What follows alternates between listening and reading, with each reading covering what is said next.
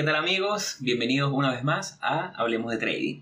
Eh, mi nombre es José Pérez, soy uno de sus presentadores y como todas las semanas nos reencontramos en este podcast latino, podcast en español sobre trading, finanzas, emprendimiento. El día de hoy, como todas las semanas, me acompañan mis compañeros Jeffrey y Arturo. ¿Cómo están muchachos? Hola Arturo, hola José. Bienvenidos al podcast preferido de Peter Brandt. Hola José, hola Jeffrey. ¿Cómo están? Bienvenidos nuevamente. Eh, bueno, como ya sabrán, venimos con este seriado de episodios en los cuales estamos dando y haciendo entrevistas eh, a nosotros y a traders que conocemos, traders que, que pueden aportar algo a la comunidad. Y básicamente la idea de esto nace buscando que ustedes que nos escuchan todas las semanas nos conozcan, sepan quiénes somos, sepan un poquito sobre nuestro eh, inicio en el mundo del trading, en el mundo de las finanzas y bueno, entiendan un poquito más el, el porqué de este proyecto y entiendan qué hay detrás de cada uno de los hosts de este programa. Al mismo tiempo, eh, las personas que hemos estado entrevistando y que entrevistaremos, es demostrarles a ustedes que no hay un solo camino exacto para, para el éxito en el trading, no, no solamente day trading, no solamente swing trading, hay diferentes etapas, hay diferentes eh, maneras de, de, abordar el tema y eso es lo que buscamos. El día de hoy eh, estaremos entrevistando a Jeffrey Paredes, nuestro compañero, uno de los hosts de este programa, eh, y bueno, nos hace bastante ilusión porque Jeffrey representa otra de las facetas, otra de las etapas dentro de este proyecto, otro de los niveles en los que, los que ustedes posiblemente se podrán sentir representados. Eh, y bueno, primero quería comenzar invitando que, que Jeffrey nos invite un poquito ustedes a seguirnos en las redes sociales, Jeffrey. Ok, los voy a invitar. Es, para nuestras redes sociales para preguntarnos y tener cualquier feedback y en donde vamos a estar publicando más frecuentemente tenemos Instagram, que es arroba hablemos.de.trading. Eh, siéntase en entera confianza de comentarnos, preguntarnos cualquier cosa en cualquiera de los posts y, y, e interactuar. De repente esa va a ser la red social donde vamos a tener más, más cercanía. Eh, por correo también eh, recuerden que pueden contactarnos a correo.htt.gmail.com y en Twitter, arroba Hablemos Trading. Síganos, eh, de repente si se meten en Spotify y, y si están escuchando por Spotify o Anchor, vean los capítulos anteriores y revisen la lista de cuáles llaman la atención y, y, seguramente van a conseguir buena información que va a servir de complemento para lo que, lo que es este episodio y los que vienen. Bueno, y para comenzar quisiera que nos hables un poquito de ti, ¿no? Que nos hables un poquito de quién es Jeffrey Paredes, cómo, cómo o, o, qué estudiaste, qué no estudiaste, ejerces, qué no ejerces y de dónde los conoces Arturo y a mí. Ok, para empezar, soy ingeniero electricista, me gradué en la UDO, en Anzuategui.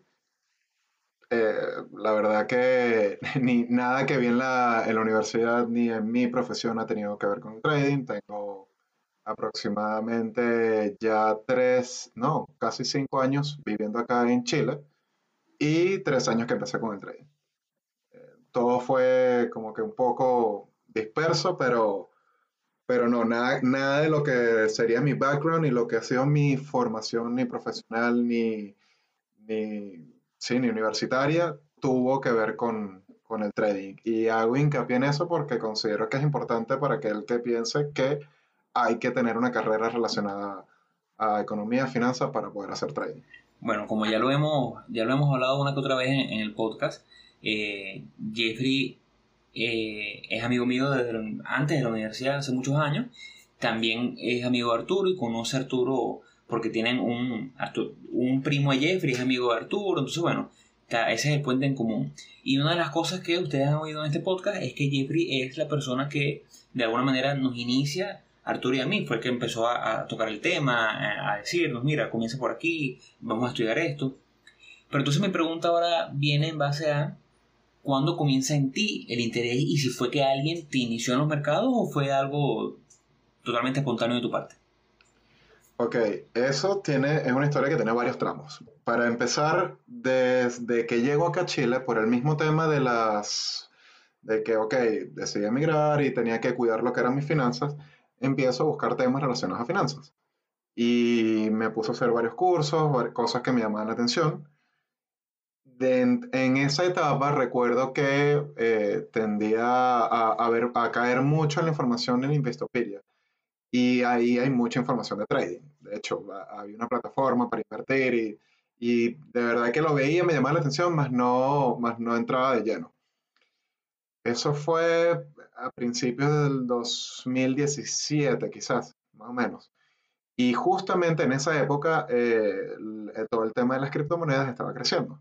Entonces, en una de esas que estaba fastidiado en la casa y buscando algo en lo que despejar la mente y que tuviera que ver con lo que me estaba llamando la atención, que eran las finanzas, vi que había un, Meetup, se llama la, una aplicación que me metí y, hacían, y en donde había, hacían charlas, donde uno se podía agendar a charlas de temas específicos.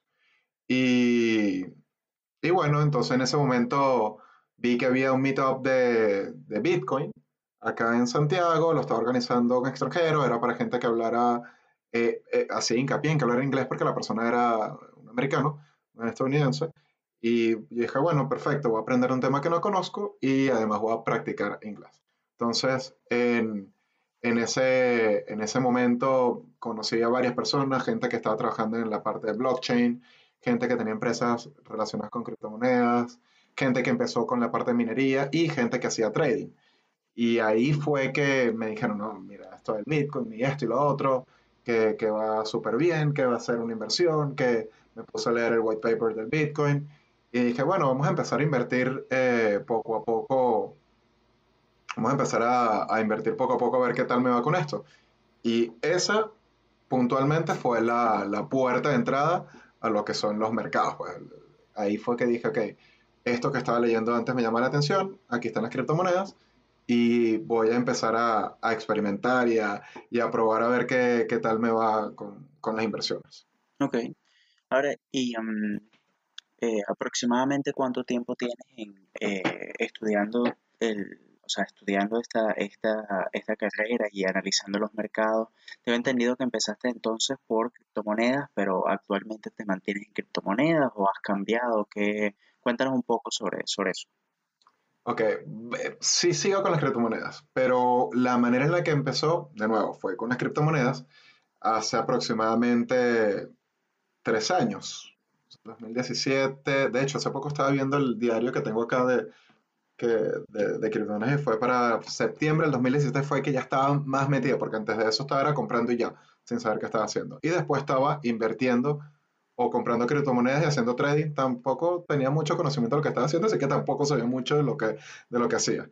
Y, y ahí es que me pongo a tener un poco, a adquirir un poco más de, de conocimiento o a saber qué era lo que estaba sucediendo desde, obviamente, guardando las distancias desde el punto de un novato y alguien que se entró en plena burbuja de las criptomonedas. Y, y ahí fue que originalmente empecé a estudiar más y a complementar con la base que ya venía trayendo de finanzas personales. Ahora, en algún momento de esa burbuja que vivimos con el Bitcoin, eh, o bueno, con todas las criptomonedas, porque eh, también fue muy rentable Ethereum en su momento, Litecoin, en algún momento de esa subida y de esos retornos comenzando, eh, comenzando, iniciando la carrera como trader, sentiste, bueno, pero que esto es muy fácil, o soy, soy el dios del trading, ¿no? me tengo que dedicar a esto porque esto es muy fácil. Si sentiste esa, esa, ese nivel de confianza en un momento que después te defraudó cuando viste la realidad del, del mundo. Claro, es que ya yo estaba pensando en, fundar una, una, fundación para ayudar y apoyar económicamente a proyectos de la universidad. O sea, imagínate, imagínate por dónde andaba mi cabeza que decía, bueno, listo, voy a comprar esto, o sea, que si compro y hago trading, lo voy a rentabilizar a X porcentaje y con esto puedo ayudar y, y ayudar al departamento de electricidad. Y un montón de disparates que, que, de verdad no tenían nada de sentido, pero en mi cabeza sonaban bastante lógicos. Y entonces, y también alimentado por el marketing que tenía el, el, las criptomonedas en ese momento, porque de verdad era una cuestión de locos. O sea, lo veías por todos lados, estaba el tema de los Lamborghini y todo esto, y, y tú decías, bueno, yo voy a hacer uno de estos, yo quiero mi Lamborghini color coño, quiero que sea mitad amarillo y mitad negro y disculpen la palabrota. Entonces, sí, por supuesto, es que, es que era sumamente fácil dejarse llevar por eso. No, no, no, sí, que iba a comentar casualmente que hoy, estaba, hoy, estabas, hoy estábamos conversando antes de grabar y Arturo contaba de una persona que él conoce que está comenzando y ya cree en, en eso, porque al final del día, eh, y creo que Arturo lo vivió, Jeffrey lo vivió, yo lo viví, y todas las personas es parte del ciclo cuando comienzas y es que arrancas en el trading y de verdad te convences de que, bueno, un año puedo vivir esto. ¿Recuerda lo que estamos hablando hoy? Sí, no, totalmente. Sí, sí, yo creo que, y sobre todo con el tema de, la, de las criptomonedas, hubo mucha gente que, o sea, que empezó a escuchar de las criptomonedas, estamos hablando hace 10 años, en el 2010, 2011, cuando, cuando el Bitcoin costaba unos 1.200, 1.300 dólares, y, hubo gente que invirtió en ese momento sin saber alguna idea sobre inversiones, creyó en ese proyecto y luego eh, a, final del 2016, 2017, que fue todo el, eh, esa burbuja que creció muchísimo. Eh, y yo creo que fue que, ha sido mucha moda y yo creo que todo el mundo pues, conoce actualmente hoy la, las criptomonedas que son igualmente son, o sea, no es algo con lo que nosotros no, nos especializamos, pero yo siento que es o sea, que fue mucha moda y fue y, mucha gente la adoptó por, por ese por ese mismo sentimiento de, de, iniciar y hacerse millonario de la noche a la mañana. Eh, Ahora, con, respecto a este punto, José, ¿tú tienes algún, alguna otra pregunta para Jeffrey? No, no. Eh, creo que para acotar un poquito ahí, creo que una de las, de las bondades de, del mundo de las criptomonedas y que atrae a tanta gente y que es usado en contra del inversionista pequeño es el hecho de que para abrirte una cuenta en un broker americano necesitas una cuenta de un banco americano, en la mayoría de los casos necesitas una documentación, mientras que en 5 minutos abres una cuenta en un broker o un exchange que cripto, criptomonedas y eso hace que el acceso sea muy fácil, pero también los, peces gordos se, se, aprovechan de eso. Pero bueno, por ahí, por ahí ya no, no sigue con, con lo que viene. Bueno, y ahora, eh, bueno, entiendo que, que claro, que, que, continúas entonces con criptomonedas. Eh, también tengo entendido que tuviste alguna, alguna experiencia o tuviste, estuviste un tiempo con haciendo minería de, de, criptomonedas. Cuéntanos un poco sobre, sobre eso. Bueno, esa fue parte de mi proyección del imperio que iba a tener. Y dije, ok, si ya con esto que compré lo puedo multiplicar a X cantidad, si me pongo a minar, voy, es que va a ser un abuso la cantidad de plata que voy a tener. Entonces... Mejor le bajo dos, mejor le bajo dos porque tampoco sí, sí, tan rico, no, no, no, no, no voy a comprar tantas minadoras, sino que me voy a meter con esta porque de verdad después me voy a volver, va a ser muy difícil sacar la cuenta. Entonces, claro, empecé a minar y también que en parte porque allá tenía todavía mis hermanos, o tengo mis hermanos en Venezuela, y, existía la posibilidad de que uno podía minar sin los altos costos del consumo eléctrico. Entonces, la verdad que, que, era negocio. Y sí me metí un poco más con el aspecto técnico, claro. Ellos que eran los que estaban allá eh, de primera mano con la máquina, sí, obviamente lo dominaban más, pero el que hizo el análisis me puse a buscar y qué máquina era la que sería para ese momento y qué minadora era la que más convenía y en dónde le íbamos a poner y en dónde le íbamos a comprar. Ahí me metí de lleno porque obviamente estando afuera y teniendo conocidos, teniendo gente eh, cerca que estaba metida en la minería, tenía un poco más de, de información. Ahora, dentro de todo esto, y ya, bueno, cerrando o dejando un poquito atrás la parte de las criptomonedas, y para tocar ahora qué instrumentos operan hoy en día. Yo, en nosotros en el camino, estos últimos cuatro años operando y aprendiendo, hemos pasado por, por en lo particular, duró un tiempo en criptomonedas, después pasé al Forex, eventualmente caí en, en, acciones americanas, que es lo que yo hago hoy en día enteramente. Eh, pero tú siempre fuiste renuente a la parte de Forex, ¿no? Y Forex, bueno, un mercado legítimo, un mercado muy bueno, solo que, bueno, que no lo operamos nosotros. ¿Por qué criptomonedas sí? ¿Por qué Forex no? Y hoy en día, ¿qué es lo que operas tú como, como inversionista? Ok, eh, Forex no entra, sencillamente, no sé, ¿por qué, ¿por qué no? La verdad que inicié con las criptomonedas, dije, ok, esto de repente se parece un poco al Forex, pero si voy a, saltar a mercados tradicionales, lo voy a hacer con, con, con empresas, o sea, invirtiendo en la, el New York Stock Exchange y que era el que tenía más, uh, como que más alcance. Y la verdad que no tenía una razón por la cual ser renuente, sino que sencillamente dije, no, mira, mejor me meto acá. De repente, en, una y otra cosa, sí llegué a leer que no, es que por invertir en Forex, eso es importante que estés pendiente de, la, de toda la situación política de los pares que estés tradeando. Entonces requiere un poco más de desgaste físico, mental, estar más pendiente de, la, de los mercados. Y dije, no, mira, ok, ya toda esta locura de las criptomonedas es suficiente. Quiero irme a algo donde yo siento que puedo eh, analizarlo con un poco más de calma. De, repente me equivoqué, de repente me equivoqué o de repente la percepción es enteramente acertada, pero en ese momento eso fue lo que me llamó la atención. Claro, y que quizás, quizás también fue un tema de que no, de que el Forex no se, no se adapta a tu personalidad, quizás no te llamaba suficiente la atención como para, como para operarlo. Ahora, actual, Sí, sí, ah, cualquier cosa, normal. claro, no, no, claro. Ahora, actualmente eh, tú estás más dedicado hacia, hacia el day trading, hacia el swing trading, hacia el holding. ¿Cómo, qué, o sea, quién es Jeffrey como trader hoy en día? Qué pregunta tan poética. Le, principalmente swing, con miras a ser inversionista a largo plazo. Y esta mezcla viene por lo siguiente.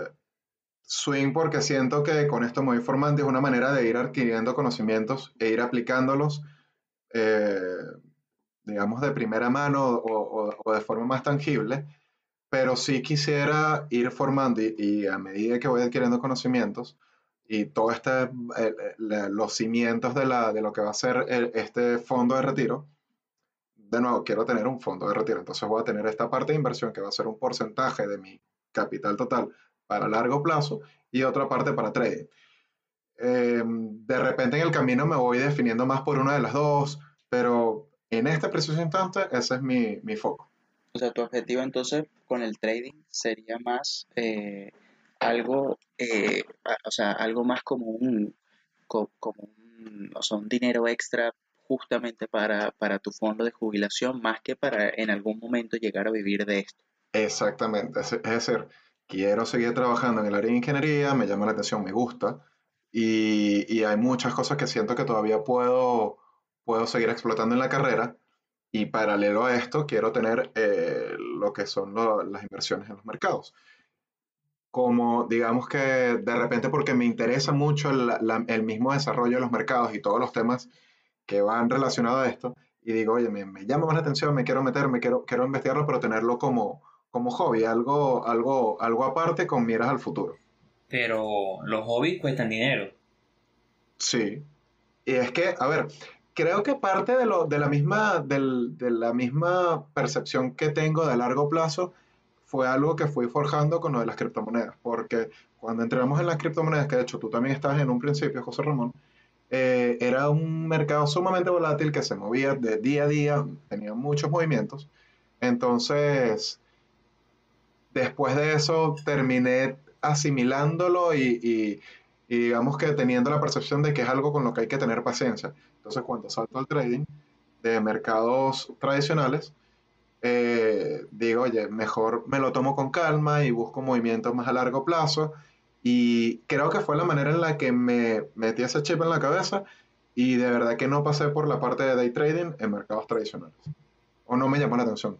Ahora, eh, no, te digo lo, de que comentas como hobby porque, bueno, al final del día sé que eh, le das toda la seriedad que, que el asunto amerita, eh, tomas tiempo de, tu día para estudiar más, para grabar este podcast, para, para ver gráficas, o sea, si, si estás, si estás, si bien no será a lo mejor mañana tu, tu ingreso principal o no planteas el retiro a los 35 años para dedicarte a esto, por decir algo, sí se queda la seriedad.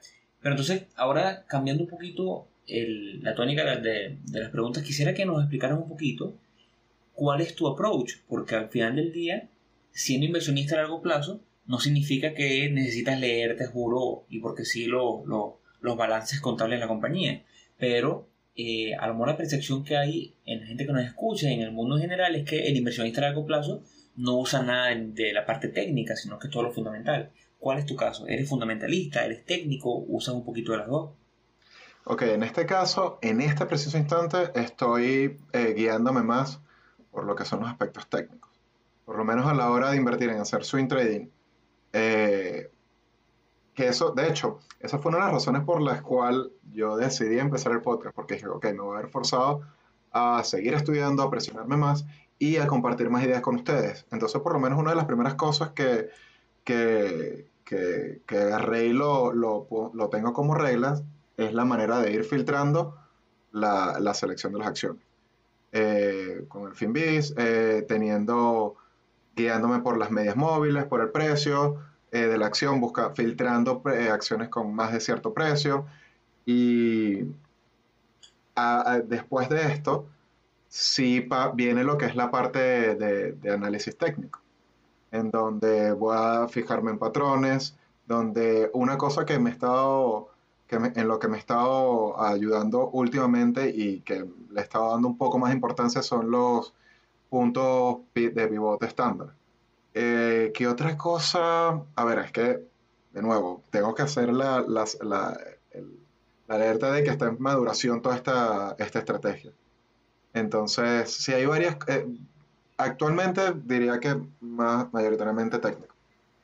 Claro, de ahí venía, de ahí venía como entonces la, la, mi pregunta, y era justamente de que en esa transición, porque si al final tú lo que quieres es eh, crearte un, como una cartera de, inversión eh, más para holding, eh, cuando vayas a hacer holding vas a tratar de utilizar entonces las mismas estrategias que estás utilizando para swing trading o vas a modificar de cierta u otra manera, te vas a ir más por lo fundamental. ¿Cómo, cómo, cómo harías esa transición o cómo, cómo la vas a hacer? Bueno, de momento, a ver, de hecho, aquí, aquí pueden quedar expuestos expuesto las etapas en las que he ido pasando y las que he ido buscando corregir. Y es que en un principio estaba comprando acciones, de repente escuchaba que hablaban, no sé, digamos Apple, y, y, tenía, no, que Apple puede subir y esto y lo otro, y agarraba y compraba sin ningún basamento técnico o, un análisis o, o, una estrategia de entrada. Entonces ahora que estoy adaptando la estrategia de entrada, estoy eh, buscando reducir lo que, eh, o, buscando enfocarme en lo que es el risk management y, e, e, ir sacando estas inversiones que estaba haciendo, digamos, a lo loco.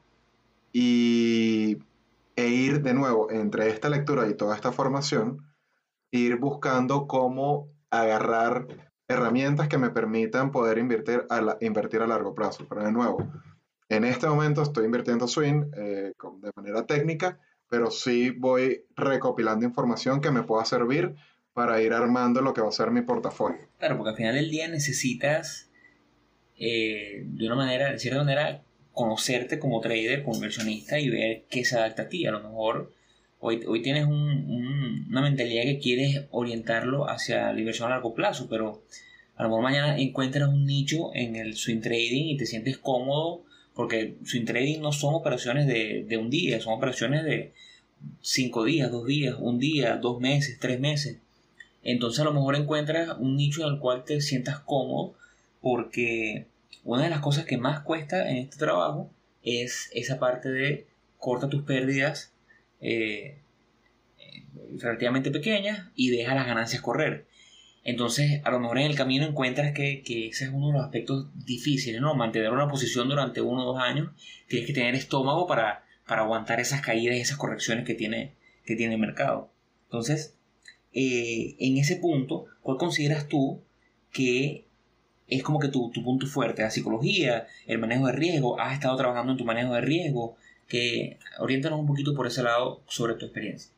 Bueno, como primera actividad o primera propuesta que, que agarré fue empezar a recolectar toda la data posible de cada trade. Entonces agarré y me puse a ver todos los trades que tenía anteriormente independientemente de que hayan sido con miras a, tomar una estrategia o no, pero para ver qué era lo, que estaba sucediendo en todo esto. Sea, cuando iba sacando cuál era mi, mi 1% de riesgo para ese momento, cuál era el expectancy, cuál era la, las ganadoras promedio, el porcentaje de ganadoras promedio, el porcentaje de perdedoras promedio, cuál era el patrón que me llamaba la atención en aquel momento cuando decidí tomar la acción, eh, qué otra cosa, qué otra cosa, y empezar a sacar lo que era mi curva de equidad. Empezar a, desglosar y desmenuzar todas estas operaciones que había tomado anteriormente para ir buscando eh, o de repente viendo un patrón o situaciones en donde me sentía cómodo invirtiendo para ir tomando decisiones. Entonces, en, ese aspecto sí lo he estado y he estado tomando bastante lectura de riesgo, eh, manejo de riesgo de, mis operaciones y eh, de, los fondos. También he estado analizando y reforzando la parte psicológica, porque había una cosa que, que de hecho les he comentado anteriormente. Que agarraba y estaba invirtiendo con un patrón, pero sucedió algo con Apple. Apple ya era una operación que debía de haber cerrado por la estrategia que yo estaba enfilando a tomar, pero decía, oye, pero es que Apple lo va a tomar para holding. Entonces, ese tipo de, de, de, razonamientos que no va acorde a una estrategia, sino que termina siendo una, una a, divagar mucho dentro de lo que uno está proponiéndose, eh, son partes del aspecto psicológico que vengo, vengo trabajando y, y, sincerándome y diciendo, ok, esto está mal, esto está bien, esto lo tengo que cortar. Y ahí es donde estaba como que debatiendo, porque digo, ok, si voy a invertir como swing trader y si voy a estar como inversionista a largo plazo, tengo que tener bien segmentado cuál va a ser la, la estrategia a tomar en cada caso y saber identificar y separar cada, la decisión que voy a tomar al momento de tomar la inversión. Claro, y es que eso, eso es una de las cosas que, que, creo que es lo más, lo más complicado cuando uno empieza a cambiar de estrategia y cuando empieza a cambiar de, de, de, de forma de, operar, eh, pero entonces de, lo que entendí, como que tu, o sea, tu fuerte entonces sería más hacia la parte de manejo de riesgo, hacia la parte de mejora de, tus procesos como, como trader, llevar todas esas métricas, todas esas estadísticas, eso me parece que, que, que es de verdad que es muy bueno. Ahora, y desde, desde, tu, desde tu experiencia, ¿cuál sería el aspecto más importante que debería desarrollar un trader? O sea, eh, hablando de esto mismo, de, de, de, de, tus, o sea, de tus habilidades y, cuál, cuál crees tú que debería ser como lo más importante que un trader debería aprender, más hacia la parte de, posicionarse, más la parte psicológica, la parte de manejo del riesgo, ¿qué, ¿qué piensas tú que sería lo más importante? Ok, en primer escalón, de, sacándolo de lo que he leído y lo que he visto, la parte psicológica. Porque si no tienes la parte psicológica bien establecida y no, y no tienes una disciplina suficientemente fuerte, por más estrategia que saques, no va a servir. De hecho, eso está en uno de los posts de, que hicimos en Instagram, que hablaba de este Richard Davis, me parece que era, o Richard Dennis, que era la que hablaba sobre el tema de las tortugas y de los traders que él entrenó. Y, él, y, y comentaban esa, esa experiencia, que por más que tú le des todas las herramientas a alguien, si alguien, o sea, no sirve de nada si esa persona no va a seguir las reglas y no tiene la parte psicológica suficientemente dominada. Después de esto, le estoy dando en este momento mucha importancia a la parte de manejo de riesgo. Establecer cuánto va a estar dispuesto a perder, cuánto va a ser lo que va a estar dispuesto a ganar, cómo voy a ir ajustando el target, de manera de no tener un carnaval, un popurrí eh, o un popurrí de, de decisiones cada vez que hago un trade y que tenga y que de repente yo me ponga a revisar mi, mi bitácora de trading y diga, ok, este trade pareciera que lo hubiera hecho una persona, este otro pareciera que lo hubiera hecho otra y, y tratar de unificar criterios. Eh, sumar eso, compilando todo esto, esa, esos aspectos, la parte psicológica y después la del manejo de riesgo, considero que son sumamente importantes. Bueno, ahí yo, yo rescato varias cosas de lo que has comentado en los últimos minutos y es que, por lo menos, esto que acabas de decir de de esa uniformidad que tú buscas en, tus trades, ¿no? Y que, no parezca que esto lo una persona, lo hizo otra persona. Una de las cosas que, siempre habla Peter Brand, trader súper famoso que hemos eh, citado en este podcast muchísimas veces y que ahorita, eh, ahorita aparece como uno de los nuevos eh, Market Wizards en el último libro del seriado de Market Wizard. súper recomendado ese libro. bueno, es que él dice que una de, las, de los core de su estrategia y de su mentalidad como trader es que una, cuando él toma una operación, él se enfoca en que esa operación, si él la ve dentro de un año, sea positivo o sea negativa esa operación, él busca con las operaciones que él tome, en el, a lo largo del tiempo, él pueda retomarla, pueda verla y pueda decir, esa es una operación que yo volvería a tomar. De manera de que tu criterio, tu estrategia, eh, tus criterios de entrada, de posicionamiento, de riesgo, todo esté en acorde a lo que tu estrategia escrita dice. Así el resultado sea negativo. Hemos hablado muchas veces que estadísticamente nosotros perdemos eh, porcentualmente el 50% de las operaciones, entonces, eh, o más.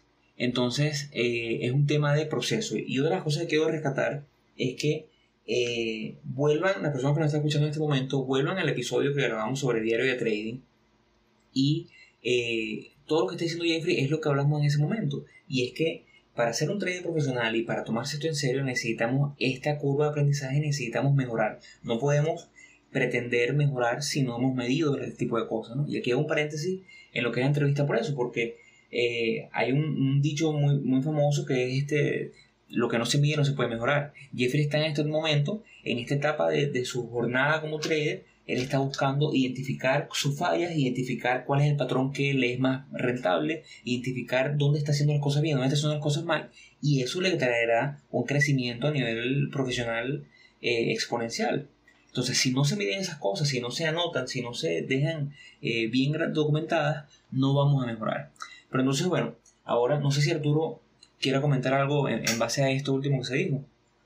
Sí, o sea, eh, yo, o sea, como agregando un poco a lo que, a lo que tú comentaste, también igual uno nunca deja de, aprender de, los errores, porque como muy bien dijiste, uno siempre va, a tener operaciones como, eh, eh, o sea, vas, vas, a perder más operaciones de las que ganas, eh, y entonces, pero independientemente de eso, siempre tienes que haber algo que rescates y algo que puedas mejorar a, tu estrategia. Y lo importante aquí es que siempre puedas mantener tu plan de trading. Si tu plan de trading dice haz A y luego haz B, dependiendo de la situación que está ocurriendo, siempre tienes que hacer eso. Y ese es como el, el, éxito en este, en este negocio, porque independientemente, como muy bien dijiste, independientemente de que eh, la operación te salga negativa, mientras tú hayas seguido tu plan de trading, al final fue una operación negativa en dinero, pero positiva por, por la parte de que, de que seguiste tu plan de trading y seguiste lo que tú habías eh, ejecutado. Entonces, eh, e, ese, ese, tipo de cosas, de, del el, rescatar, que es eso que está haciendo eh, Jeffrey ahorita en este momento, para, para futuro le va a funcionar y le va a servir muchísimo. Y, y, es lo que tú dices de la, de la misma curva de crecimiento. Sí, es que por lo menos eh, un ejemplo rapidito que yo trato de ver en esta situación, y es que lo asemejo mucho al fútbol, por lo menos el, cuando un defensor va a defender a Messi, ¿qué es lo que va a hacer? Taparle la zurda, y tú lo vas a llevar a la derecha. Ahora, que Messi te salió por la derecha y aún así te rebasó, esa era parte de tu plan, y al final no le diste la oportunidad de que fuera hacia su lado, sino que bueno, me ganaste, pero me ganaste con la que yo buscaba, eh, eh, eh, o, terminaste arrinconando, terminaste complicándolo y, llevándolo hacia tu plan. No dejaste que el plan te, o que la jugada te llevara a ti. Entonces, básicamente de esa forma lo veo. A lo mejor es un poco abstracto la manera en la que yo pienso esa, esa estrategia, pero busco llevarle para, para o, busco busco encontrar la similitud para hacerme una imagen un poco más clara. No, es que es, totalmente válido porque es parte de lo que venimos discutiendo. Eh, el estudio en base a, ese rendimiento pasado, a esas cosas que pasaron en el pasado, es lo que te hará de alguna manera identificar los fallos. Ese defensor, eh, o digamos ahora con el mismo ejemplo, pero Messi lanzando un penal, estadísticamente cero probabilidad de que Messi la lance con la derecha, la lanza con la izquierda y después a lo mejor un estadista, un, portero que haga su, trabajo, dirá, bueno, pero es que Messi el 80% del tiempo tira la pelota hacia la izquierda. Entonces, estadísticamente tienes una ventaja, porque es más probable si te lanzas a la derecha que lo tapas que si te lanzas a la izquierda. Entonces, todo este trabajo previo o, este trabajo post-mortem que se le hace a la estrategia, se le hace a, a, tus números, lo que ayuda es a identificar esas posibles ventajas. El trading es un trabajo súper difícil, es es algo muy competitivo. Eh, se, dice, o es muy famoso la, aquella frase que 90% de los traders pierden el 90% de su dinero los primeros 90 días. Eh, y es por esto, porque la gente no documenta, la gente no estudia, la gente no identifica. Todo este trabajo, y es lo que quiero que la gente rescate hoy, todo el trabajo que está haciendo Jeffrey en este momento es lo que logra que la gente eventualmente pueda decir, mira, soy rentable porque entendí que mi, carencia, mi eficiencia está en tal rama y me, enfoqué en mejorar eso. Ok, y ahora, el, ya pasando de, a otra pregunta, tú Jeffrey, ¿cómo te ves de aquí a unos 5 o 10 años en, este, en este negocio del trading? en el negocio del trading, bueno, manejando mis fondos ya de retiro, de verdad que mi objetivo a 10 años es que sí, si sigo trabajando no va a ser porque necesite trabajar y tener ese, ese salario. La verdad que mi objetivo de que 10 años es que esté totalmente basado en lo que, en lo que he ido amasando, en lo que he ido generando en base al trading y que yo trabaje solamente porque me lo disfruto y ya, pues. y, seguir, y seguir con el trading y seguir con el trading, porque de verdad que siento que eso, espero que siga, eh, que siga siendo así, que lo veo como una manera de desestresarme, de disfrutar un rato y así como alguien de repente puede decir, ok, voy a jugar fútbol, y bueno, pues, yo estoy haciendo trading cuando llego a la casa y, me lo disfruto. Eh, claro, ¿no? Y, y, que ahora, igual, independientemente de que, de que lo quieras llevar de esa forma, eh, al final el hobby lo tienes que tomar en serio para, para que puedas cumplir con todas las cosas que, que, te estás proponiendo, porque al final si lo tomas solamente como, como un hobby, quizás no le des la, la seriedad total de, de eh, al tema, porque no es lo mismo, no es lo mismo irte a jugar fútbol cuando llegues, sales del trabajo que eh, voy a hacer dinero cuando, cuando, cuando salga del trabajo en esto, o sea, al final esto es una carrera y es una y, hay que darle la, la seriedad como tal. Claro, y es que lo mismo pasa con el fútbol, es decir, tú juegas fútbol y tú no puedes pretender que si tú vas a pisar la cancha para un partido cada tres meses, vas a jugar bien. Olvídate de eso, vas a hacer el ridículo. Y lo mismo pasa con el trading, hay que ser consistente y buscar mejorar en, en donde estés cojeando porque en el fútbol, bueno, perdiste y no te invitan más a jugar. Aquí perdiste y, y chao, te va a ir muy mal si sigues perdiendo. Totalmente. Eh, yo cito a Stanley Druckenmiller en el libro Marco Wizard cuando le preguntan cómo es el buen trading y él dice que el buen trading es aburrido. Y es por eso, porque es lo que comenta Arturo, esto es una profesión que amerita seriedad y eh, el buen trading no es trading que es emocionante, porque si es emocionante posiblemente estés haciendo algo mal. El buen trading es repetitivo, es una cuestión de, concentrarse y hacer siempre, así como con el fútbol, el que, el que quiere ser profesional o el que quiere tener un buen nivel tiene que ir a entrenar toda la semana, aquí tienes que semanalmente eh, nutrirte, tienes que leer, tienes que estudiar, tienes que mantenerte activo y no simplemente eh, prender la computadora una vez cada tres meses y, comprar la acción del momento. Yo creo que ya con esto podemos ir cerrando la entrevista de hoy. Quiero que la gente rescate muchísimo el hecho de que, de que eh, las diferentes etapas hay que entenderlas y hay que enfocarse en eh, no volverse loco. ¿no? Temprano hablamos de las personas que yo conozco, que conoce Arturo, que conoce Jeffrey, que comienzan hoy en el trading y dentro de seis meses quieren vivir de esto o se quieren retirar dentro de un año. Y creo que es importante que la gente entienda sus etapas, entienda que hay una curva de aprendizaje, entienda que esto es una carrera, que así como ingeniería requiere cinco años de estudio, seis años de estudio en otros países, esta carrera no, no lo van a lograr en un año. El, promedio para que la gente logre la consistencia es 2, 3, 4 años. Entonces, bueno, requiere esto, requiere estudio, requiere compromiso. Quisiera agradecerle a mis compañeros y, bueno, hacer la invitación a todos ustedes a que nos sigan en nuestras redes sociales como todas las semanas. Eh, en Instagram estamos como arroba hablemos.de.trading. En Twitter estamos como hablemos trading y siempre nuestro correo electrónico correo.hdt.gmail.com. No sé, veces nada algo que, que acotar, alguna pregunta adicional antes de, despedirnos. No, bueno, realmente agradecer a, a, Jeffrey por, por, la entrevista, por, por compartir con, con nosotros el, eh, las experiencias y dar, y dar ese punto de vista de, de, de, cómo él ha ido creciendo y de cómo, cómo ha venido haciendo. Así que eh, bueno, muchas gracias Jeffrey, muchas gracias José y bueno, nos vemos en otro, en otro episodio. Bueno, gracias por invitarme y gracias a ustedes también por la excelente experiencia de, esta entrevista.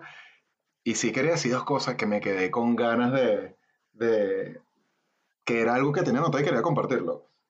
Antes de decir eso, primero, eh, sigan, de nuevo, lo que dijo José Ramón, síganos en nuestras redes sociales, denos like, denos follow, y comenten que, que créanos que así nos van a, motivar un poco más y hacer eh, o, darnos la impresión de que por lo menos hay gente del otro lado escuchando, porque termina siendo un poco raro nosotros que no somos locutores el estar hablando y de repente uno sabe si alguien está escuchando por más que no tenga las analíticas. Y lo otro que voy a decir, que sé que es algo que vamos a dejar para otro episodio, es que era comentarles que a los dos, que bueno, eso lo estuvimos hablando hace poco, que era una estrategia que estaba eh, que, que, conseguí hace poco y que estoy buscando implementar, que era de manejar el riesgo y el tamaño del, del riesgo por trading por trade y, el, y el, las operaciones consecutivas utilizando la media móvil de la curva de equidad, que me parece una estrategia que está bastante buena, en donde vas reduciendo el riesgo dependiendo si vas por debajo o por encima de la media móvil de tu curva de equidad, teniendo un periodo o, o variando periodos, ajustando los periodos a, a como uno se vaya sintiendo más cómodo y vaya vaya consiguiéndole más provecho. Pero eso es algo que sí está pendiente para otro episodio porque sí tiene, sí tiene bastante material que sacar ahí y, datos que de repente a algunas personas nos sigan, les sirve. Así que bueno, muchas gracias y hasta la próxima. Totalmente, totalmente. Muchísimas gracias muchachos. Nos vemos el siguiente domingo, el siguiente lunes, como todas las semanas. Como dice Jeffrey, síganos, denos like. Vienen más episodios, vienen más entrevistas a amigos, a traders que conocemos, que hacen trading de manera seria, de manera profesional. Vienen más episodios técnicos, vienen episodios como este donde hablaremos, eh, como bien dijo Jeffrey, sobre cómo hacer trading en base a tu curva de equidad, cómo implementar riesgo variable, que es, otra manera de, llevar la parte del riesgo.